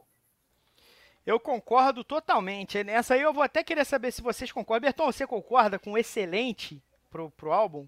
Concordo e concordo também que se tivesse uma categoria ali intermediária, a gente colocaria o álbum como quase Max Verstappen, na, obviamente nas devidas proporções. Você falou do puro osso, mano. Depois que eu vi quem é aqui, é impossível não lembrar do dublador de Puro Osso, que é o maior, um dos maiores dubladores que esse país já teve, que é Orlando Drummond.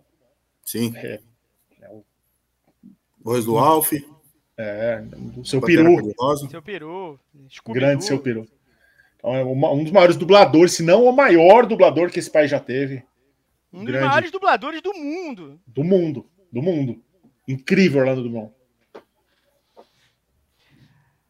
JP, o álbum, excelente?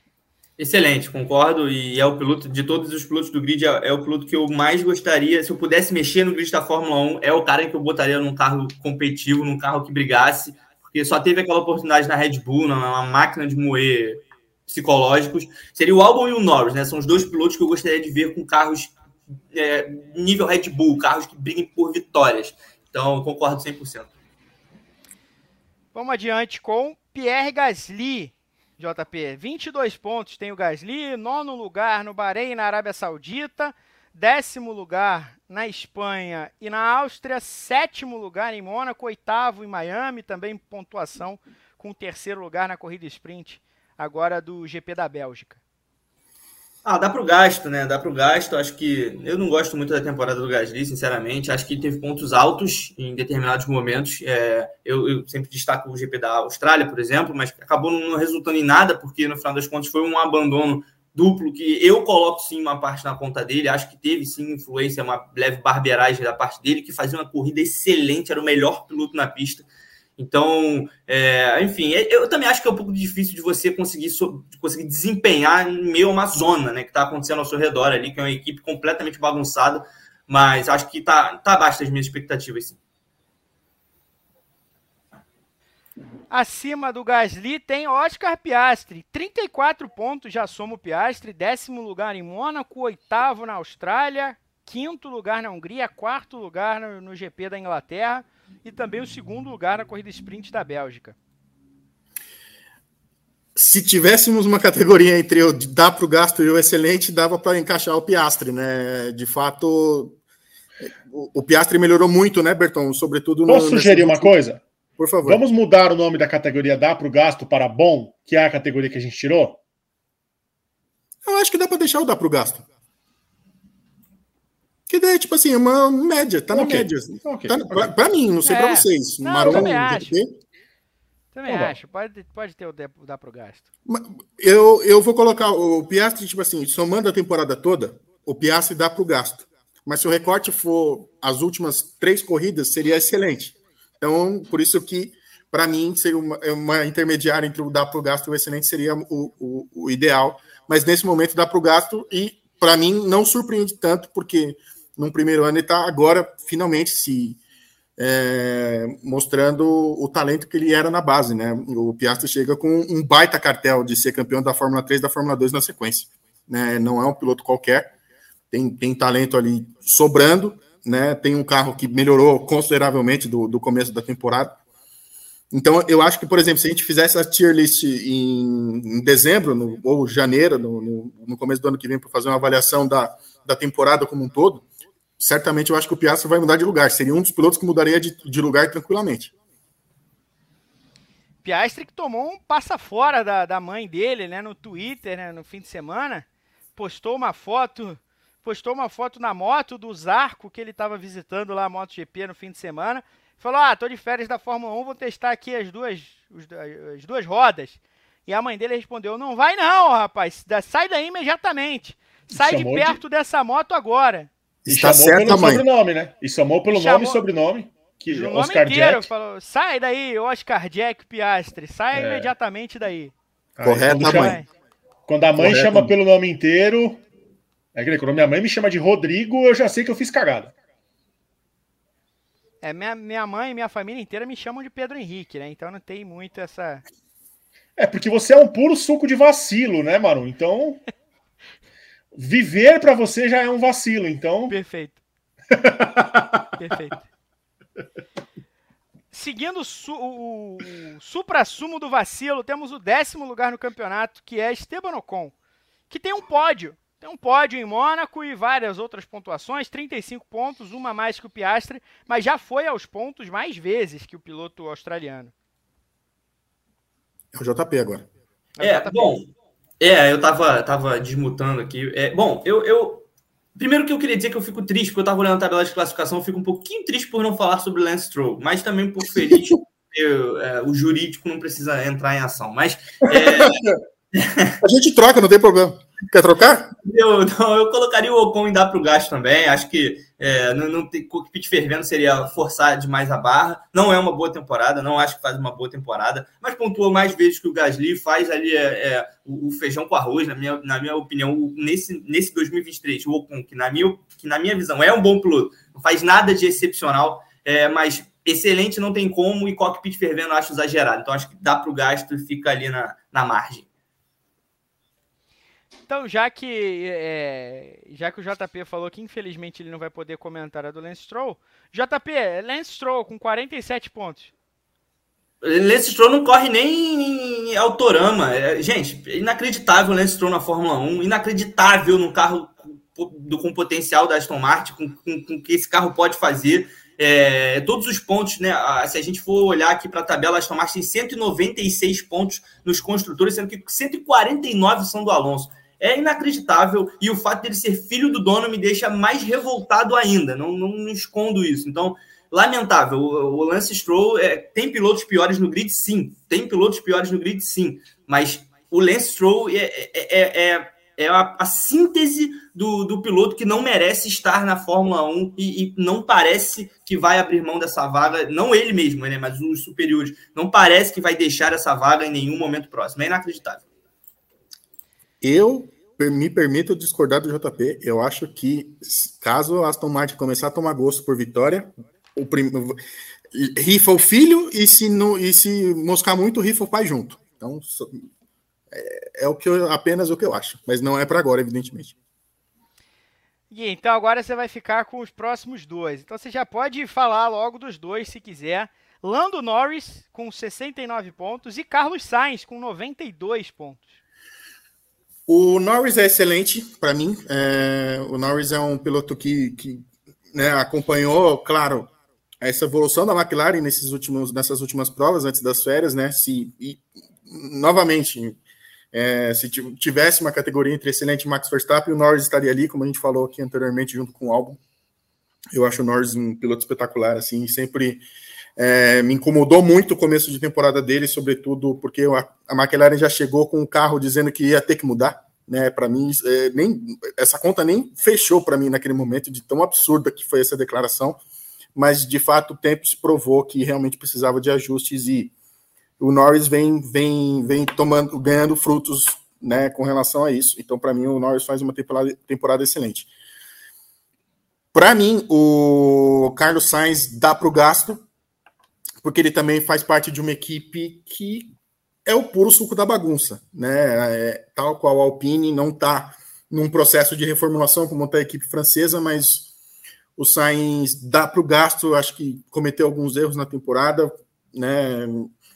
E, e aí, e tá, tá, tá tendo o nome dele especulado pela Audi, né? Já, já, se, já se falou aí recentemente que ele pode liderar o projeto, não sei se ele tem estofo para isso mas é um, é um, um excelente piloto que pode fazer muito mais do que ele está fazendo nessa temporada, né? Tudo bem que o carro não ajuda, né? A equipe não ajuda, sobretudo, mas eu acho que é um piloto que pode fazer mais. Na sequência, o sexto lugar do campeonato é George Russell, JP, que tem 99 pontos. É, o, o, o Russell, vou botar. Olha, eu vou colocar o Russell em dar para o gasto. Eu vou colocar o Russell em dar para o gasto. Acho, eu acho o Russell excelente. Acho o Russell um piloto muito, muito, muito bom. Mas é, é difícil, é porque assim, a gente tem dois companheiros de equipe e, e, e não dá para colocar Hamilton e Russell no mesmo nível nesse campeonato. Pelo menos é a minha, minha, minha, minha visão. Não tem como. Então, não, é, eu vou por isso. Eu vou por isso. O, o Hamilton, para mim, ficaria excelente. E então o Russell não tem como ficar no mesmo nível. E o cockpit fervendo seria papo de demissão para mim aqui. Então, é, acho que acho que dá para o gasto porque dá para fazer melhor. Acho que é, o Russell deu um passinho atrás, assim, né? Depois que a Mercedes mudou o conceito do carro, pelo menos eu enxergo dessa forma, principalmente nas classificações. Não sei se tem alguma coisa a ver com a própria com a pilotagem em si, mas acho que dá para dar um passinho à frente aí e melhorar. Com os mesmos 99 pontos, o, o Guilherme tem Charles Leclerc, que está na frente do Russell, porque uh, já conseguiu um, um, segundo lugar, já amealhou um segundo lugar, coisa que o Russell não fez. Além do mais, o Leclerc já foi terceiro lugar duas vezes, né? O Russell foi a um pódio só na temporada, mas os dois têm os mesmos 99 pontos. Dá para o gasto é, a temporada do Leclerc e assim é, a gente já falou isso algumas vezes, né? Até na redação, nossa, que o, Leclerc parece que não muda o disco, né? Que é sempre a gente tem muito trabalho a fazer. A gente tem muito trabalho a fazer. A gente tem muito trabalho a fazer. E realmente não tem muito o que fazer nesse momento, né? Eles estão realmente. É, a avaliação dele com, com o Sainz é, é, é, praticamente muito parecida, né? Eles, eles dois estão numa equipe que é uma bagunça, né? Que é uma bagunça que, que é, se atrapalha demais em estratégias de corrida, e eles são os grandes prejudicados, mas o Leclerc também tem a sua parcela, né? Cometeu alguns erros aí durante a temporada, embora tenha, tenha uma pole position, né? No Azerbaijão, se eu não me estiver enganado. É, que fez, fez uma, ele é um, um, excelente piloto de classificação, talvez o melhor do grid, melhor até que o Verstappen em classificação, né? Mas não é um ano do, do Leclerc, não. É um ano para. É aquele ano para você esquecer. Na sequência, o quarto colocado da, da temporada é Lewis Hamilton, e aí a gente já vê um salto de pontos, né? Porque o Leclerc e o Russell têm 99 e já aparece o Hamilton com 148 pontos. É, o, o Hamilton, excelente para mim não é a palavra, é só deixando claro aqui no início, mas eu vou colocar ele no excelente dentro do, do que a gente tem aí. É, porque o, o, Hamilton tira, na minha, na minha visão, tira o que esse carro da Mercedes pode oferecer na grande maioria das corridas. Acho que o Napoli da Hungria foi além disso, e ali a gente viu né, uma, uma pincelada da, da velha genialidade dele, ainda que o Verstappen tenha errado na volta, e isso seja um fator, mas é, é um piloto que claramente vai, vai, vai mostrando que segue acima da média, né? Mesmo num momento muito, muito difícil, muito complicado. Não, às vezes eu vejo o Hamilton eu, eu enxergo o Hamilton como uma montanha russa assim, de emoções. Acho que às vezes ele está muito animado com o que, a, com que a Mercedes tem por vir ou com algum resultado que aparece, e aí, de repente, vem um choque de realidade e ele deixa visível ali né, a decepção e a preocupação com o futuro. Então, é, a minha grande ressalva em relação ao Hamilton nesse momento, só para fechar aqui, é que em todas as disputas na pista, me parece que ele é sempre o primeiro a tirar o pé. E isso é uma coisa que vai contra a, a, a, ao que foi Lewis Hamilton na sua carreira. Então eu, eu, faço só essa ressalva, que é uma coisa que me incomoda bastante nas corridas, mas assim, é, acho que não dá para fazer muito melhor do que ele tem feito com esse carro, não. Eu vou só ressaltar que é, eu já escrevi, a gente está fazendo, para quem está acompanhando o Grande Prêmio desde segunda-feira agora, uma série de análises, já tirando esse o que a gente consegue tirar dessa primeira parte da temporada, análises, claro, escritas. Então você pode ir lá e ler, já teve é, da, da Red Bull, do Verstappen, da busca pelos recordes. então, estão saindo. Depois de amanhã, tem uma análise minha sobre a temporada de Lewis Hamilton, já está escrita.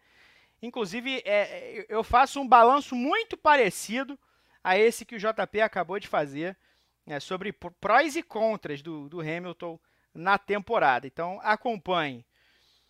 No terceiro lugar, Guilherme, temos Fernando Alonso, que tem um ponto a mais que o Hamilton, 149. O Hamilton tem quatro pódios no ano. O Alonso tem seis pódios. Seis pódios na temporada, dois segundos lugares, quatro terceiros lugares. E aparece nas primeiras posições depois de longo e tenebroso inverno. O começo da temporada do Alonso ele é excelente, né? Ele aproveitou muito bem a, a questão da, da Aston Martin sendo a segunda força do grid, né? Andando atrás apenas das Red Bull. Mas um, o Alonso nos, nas últimas corridas não performou tão bem. É, a gente percebeu na, na, na, última corrida que ele teve de pedir autorização para ultrapassar o Stroll pela primeira vez na temporada, né, Berton? A gente falou isso também durante, durante o, o briefing pós-corrida. É, eu vou colocar como excelente, mas muito mais pelo começo da temporada, assim, que foi realmente empolgante, que foi realmente muito bom, muito forte, né? Fez primeira fila também no, no, no, no grid, nas primeiras corridas. Mas se Aston Martin não mostrar nenhuma evolução, eu é, também acho que vai ser um, um dos pilotos que, que vai mudar de posição nesse, nessa tier list aí no final da temporada e seria uma posição mais abaixo até. Restam, restam dois, né? Restam dois na brincadeira, restam dois no pagode. Na verdade, resta um só, né? Porque o Verstappen já está na categoria Verstappen. Mas resta a maior incógnita dessa tier list, talvez, o vice-líder do Mundial, Sérgio Pérez, que tem seguros 40 pontos de vantagem para Fernando Alonso. É, inseguros até para o próprio salário, 125 pontos de desvantagem para Max Verstappen. O Pérez e seus 189 tentos, 189 que incluem duas vitórias na Arábia Saudita e no Azerbaijão, venceu duas das primeiras quatro corridas do ano. Depois foi ao pódio, é, mas já tinha ido no Bahrein, né? Voltou ao pódio em Miami, na Áustria, na Hungria, na Bélgica, muitos pontos. Mas quando a gente olha para o piloto que tem talvez o carro mais dominante da história da Fórmula 1, isso o fim da temporada vai dizer. Mas uh, o Pérez tem sete pódios em 12 corridas.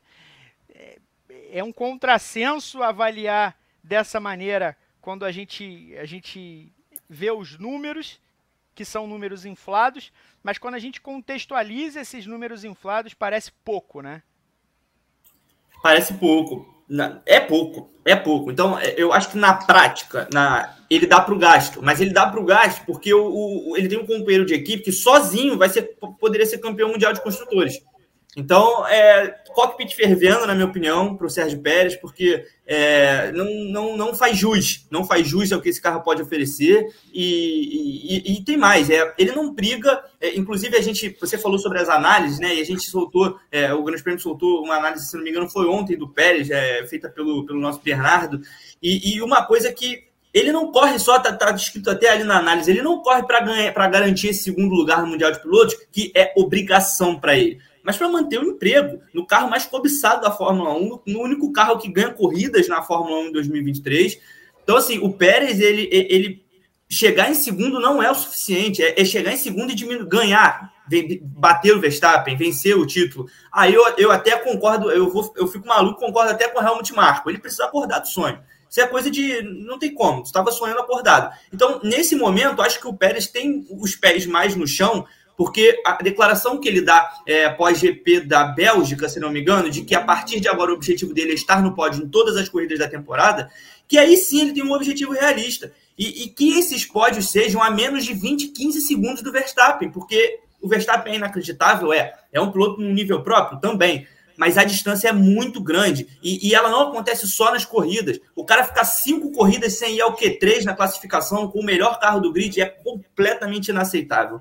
Então o Pérez precisa apertar muito esse ritmo para garantir o emprego dele e não para ser segundo colocado, que é o que ele vai acabar sendo né, a não ser que, é, enfim, a Mercedes dê um salto de rendimento muito grande ou Aston Martin volte ao início da, da, da, do campeonato, mas mesmo que isso aconteça, né, eu acho que o Pérez garante esse segundo lugar com tranquilidade, mas acho que o foco dele tem que ser no emprego, em garantir um lugar de vantagem na Fórmula 1, porque eu ainda acho que é um piloto confiável, eu ainda acho que é um piloto bom para somar pontos. Eu acho que é um piloto é, que, que, é válido de você ter na sua equipe, sim, quando você tem um gênio. Então é importante que, se você tem um cara que você vai brigar pelo título mundial ano sim, ano também, é legal ter um outro piloto que some pontos. Mas o Pérez precisa ser esse cara, precisa estar um pouquinho mais próximo do Verstappen.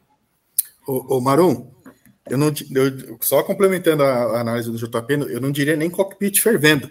Sabe aquele episódio do Chaves que, que eles vão entrar na casa da, da bruxa do 71, que ela tá ali mexendo o caldeirão assim, ó? Quem está aí? É, outro gato! É, a casa do Pérez está caindo e não é pouco, não, viu? Não é pouco, não. Eu colocaria demitido.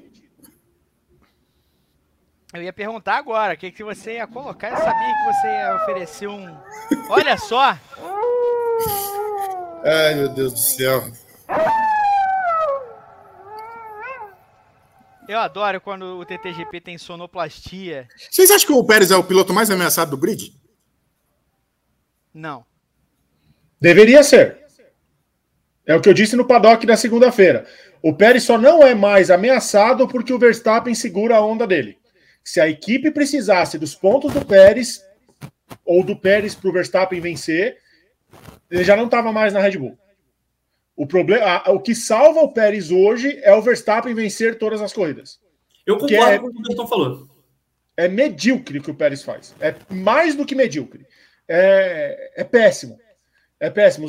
As estatísticas que falam que ele é o maior, mais ultrapassagens, não sei o quê, é uma maquiagem do péssimo desempenho dele. Ele não pode ser o piloto que mais ultrapassa os outros com o melhor carro.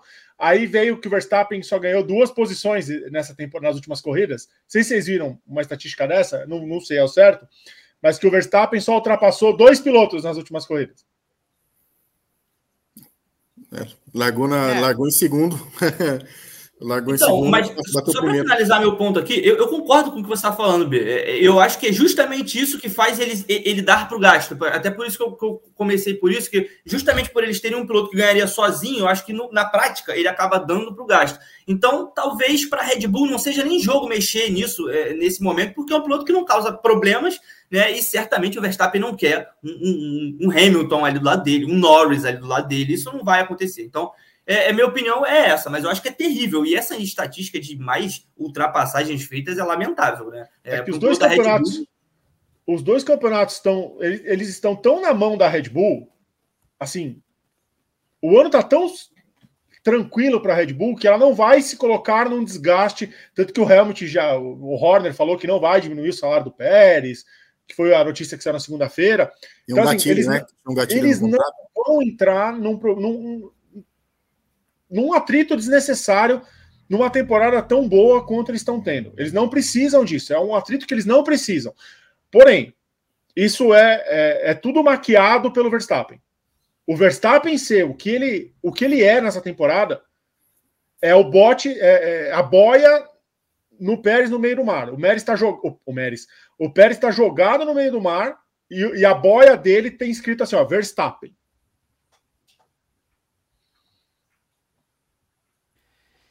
Com, esse, com todo esse amor a Sérgio Pérez, a gente encerra essa tier list. Dá, dá o print aí, Berton, para a gente colocar o, o, nas redes sociais na sequência. Vou salvar. Aqui aparece os meus diretórios aqui, né? Com o seu, e os segredos do Grande Prêmio ficam expostos. Tier list PTGP 9 do 8. Aí a gente pode fazer esse exercício no fim da temporada, né, Marum? No programa final da temporada, né? 2023. Podemos, podemos. Se as forças ocultas do Grande Prêmio nos permitirem. É isso. É isso. Se nossa temporada não for abruptamente isso se chama, As forças ocultas se chamam é, Vitor Martin? Não, as forças o, ocultas é, não devem ser nomeadas. A força oculta? Voltamos para compartilhar é só copiar o link, né? Isso.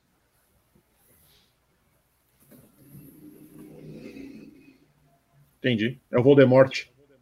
O Voldemort.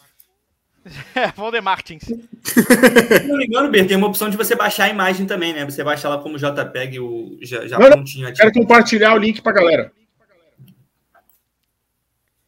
Pronto. Excelente, ah, tá aí. Aí, a, Receba, aonde pode comentar, foi comentado. Poste, ó, a sua imagem, você vai postar. Ô, a galera que tá assistindo vai clicar no link, eu vou colocar na descrição do vídeo. No podcast eu vou colocar o link também. É, eu dei uma leve caída, perdão. Então eu, a gente quer saber a sua opinião. Você vai postar com a tag F1 no GP no Twitter. É Twitter, não é X, é Twitter. E eu vou, ou no Instagram, marca a gente F1 no GP, que eu, é, a gente vai mostrar na semana que vem. É... Eu ia comentar alguma coisa agora, mas eu acabei esquecendo, né? É impressionante como essas coisas funcionam. De qualquer maneira, eu quero saber quem, quem gosta, quem, quem pensa diferente da gente na tier list. Quem você colocaria em qual lugar? Eu lembrei o que eu ia dizer. Lembrei o que eu ia dizer. É, Berton, tem um super chat aí, me parece, não tem? Renato Luz mandou 5 reais. O Binotto no departamento de motores. O que aconteceu aí? Você deu uma. Não foi aqui, não. Eu ouvi também. O Binotto, no é departamento. O fígado do, do Guilherme, depois de falar do Bottas. É, é uma baita. É, o Binotto, no departamento de motores, é uma baita contratação, mas como dirigente, como experiência própria, é uma decepção. Esse foi o superchat do Renato Luz, quase 150 likes, hein? Ah!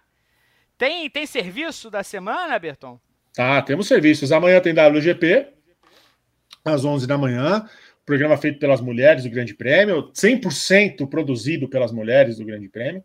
Carol estreou Agora, semana passada, foi super Carol bem. estreou na semana passada, espero um pouco né, que já esteja habituada.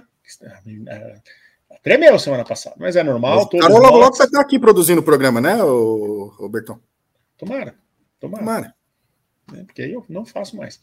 É, não, gente, você é nosso eu, eu, eu, produzo 147 programas do Grande Mas Prêmio. Mas você gente. gosta desse aqui. Você gosta eu desse, gosto, a gente sabe disso. É o, o, seu bebê é o TT.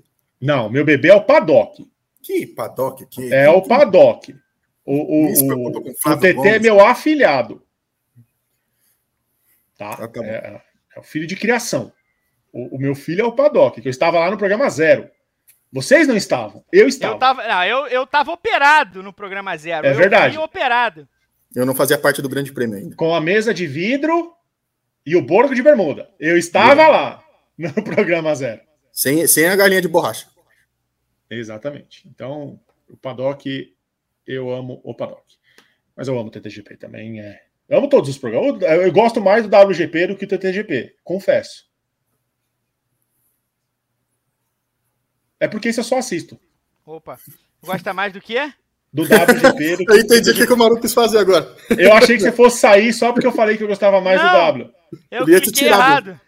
Eu ah, errado. você ia me tirar? Não Nossa, ia, não. Não é ia, pior que não ia.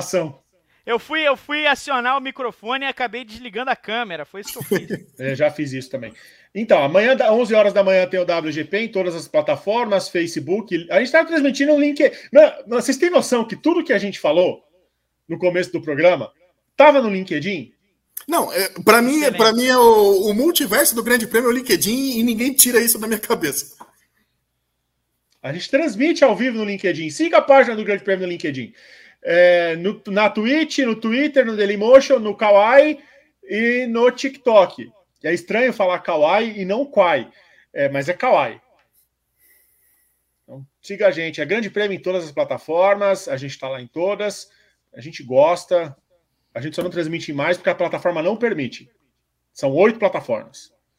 Se pudesse transmitir em 10, a gente transmitir em 10 porque a gente tem onde transmitir. Então, se inscreva no canal 2. Não tem briefing no fim de semana, não, porque não tem Fórmula 1, não tem Fórmula E, então não tem briefing. Então, mas tem vídeo todo dia. Vai entrar um vídeo na sexta, um vídeo no sábado, um vídeo no domingo. Você tá no plantão nesse fim de semana, Pê? Não, amanhã eu só trabalho até hoje. Depois só volto semana que vem, porque amanhã de manhã eu estarei estarei no aeroporto. Vai para Goiânia, né? É, vou para Caldas Novas. Não, não, nem vou para Goiânia, vou direto para Caldas Novas. Ah, grande lugar. Cuidado com as praças de Caldas Novas. Só isso que eu tenho te dizer. É, o JP tá no plantão no fim de semana? Garantido. O Gui, tra... Gui trabalha nesse fim de semana? Não. Ah, não tem MotoGP também, né? Tá, eu estou no plantão desse fim de semana. O JP e eu. O JP que vai gravar vídeo para mim, então, nesse fim de semana. Ô, ô, ô, Marum, antes da gente acabar o programa aqui, já que não teremos programa no fim de semana, desejar um ótimo Dia dos Pais a todos aí, né? Para quem todos os nossos nossa audiência aqui são pais, que são pais de pet, tem sem filhos, né? De outros casamentos, né? Para mim particularmente vai ser um dia muito difícil, mas um ótimo Dia dos Pais a todos, né? A data é, é muito importante aí para todo mundo, então a gente deixa nosso carinho aí para todo mundo aí, para quem é pai, para quem tem, temos muitos pais aqui, né, de, de acompanhando o programa, então é, fica aí o nosso nosso feliz Dia dos Pais a todos aí. Perfeitamente. Estendo meu minhas, meus desejos como esse como esse do Gui e assim nós vamos encerrar o TTGP desta quarta-feira. Ah. Eu deixo meu muito obrigado a todos que nos acompanharam ao longo dessa hora. O pessoal que acompanhou aqueles primeiros 10 minutos de programa, que foi uma anarquia absoluta, uma anarquia completa. É, vocês são como, é que gente, como é que deixa a gente entrar no ar ainda depois daquilo lá? Impressionante. Esse aqui é um programa, é como aqueles programas vespertinos que tem. Ô, P, que é um dia vamos fazer a tier list dos maiores dubladores do país? Podemos, podemos fazer. Podemos fazer. Isso vai, ó, a gente podia. Isso é uma ideia que eu tenho pro TTGP de verão. Eu sempre falo. Já é o terceiro ano que eu vou dar a sugestão do TTGP de verão para é, o fim do ano. O meu excelente contaria com Orlando Drummond, Guilherme Briggs, o Siqueira e o Alexandre Moreno. Alexandre Moreno, verdade. É, bom. E a Silvia boa. Salusti também, que eu gosto muito da Silvia Salusti. Boa, boas considerações. Temos, temos e participações de dubladores em novela. Essa é boa também. Essa aí é. Ah, dubladora da Fran da família Dinossauro. Toda vez que passava Rei do Gado, eu ouvia a voz Gado, dela. É, é. Ouvia a voz dela. O que, que a Fran tá fazendo na. Eu esqueci o nome da atriz, uma grande atriz também, mas eu, eu, eu, eu estou mal de nomes nos últimos tempos vítima de Covid longa, que sou, vocês notem que eu, que eu esqueço nomes, né? Então. Pois é. Mas então, fica meu muito obrigado e também meu muito obrigado e meu abraço e meu beijo em Rodrigo Berton, JP na Maria Helena. Maria Helena. Isso. E em Guilherme Bloise. Até a semana que vem. Estaremos aqui de volta. Tanto eu voltando do, do, do meu fim de semana fora, quanto o Rodrigo Berton é, encerrando a semana dele. Não vai, vai sim. Vamos convencer. Um beijo. Tchau.